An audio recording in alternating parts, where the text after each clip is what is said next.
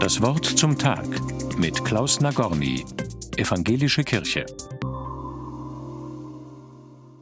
Bittet, so wird euch gegeben, sagt Jesus in der Bergpredigt. Ich erinnere mich bei diesem Wort an frühe Kindertage in der Nachkriegszeit, als Lebensmittel knapp waren und auch teuer.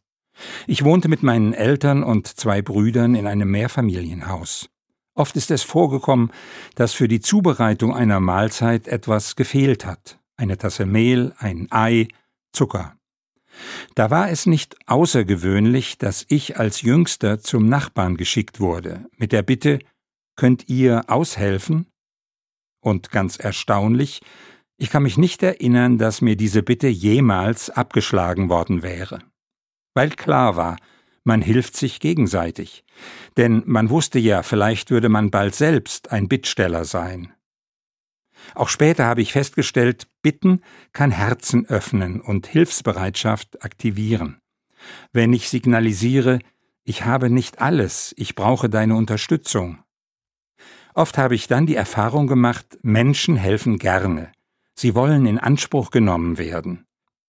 Wobei die gesellschaftliche Norm ja eher am Motto Do-it-yourself orientiert ist. Mach am besten alles selbst, sei unabhängig. Oder gar, hilf dir selbst, dann hilft dir Gott.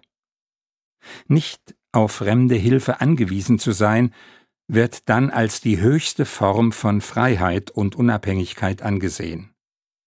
Nach christlichem Verständnis aber macht uns gerade unser Angewiesensein auf andere zu Menschen. In der Bibel lese ich immer wieder, dass Gott selten unmittelbar begegnet, sondern meist in einem hilfsbedürftigen Mitmenschen. Um Hilfe zu bitten und auch selbst Hilfe zu leisten, das macht christliches Verhalten aus. Jesus erzählt einmal, dass Menschen von Gott danach beurteilt werden, wie sie sich umeinander gekümmert haben. Denn ich war hungrig, und ihr habt mir zu essen gegeben. Ich war durstig und ihr habt mir zu trinken gegeben. Ich war fremd und obdachlos und ihr habt mich aufgenommen. Es kommt darauf an zu spüren, der andere ist jemand, der mich braucht, genau wie ich ihn oder sie brauche. Nur in dieser Gegenseitigkeit kann Leben gelingen.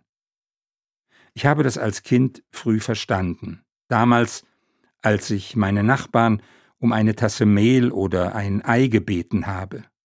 Bittet, so wird euch gegeben. Es ist eine schöne Übung in Mitmenschlichkeit. Klaus Nagorny, Karlsruhe, Evangelische Kirche.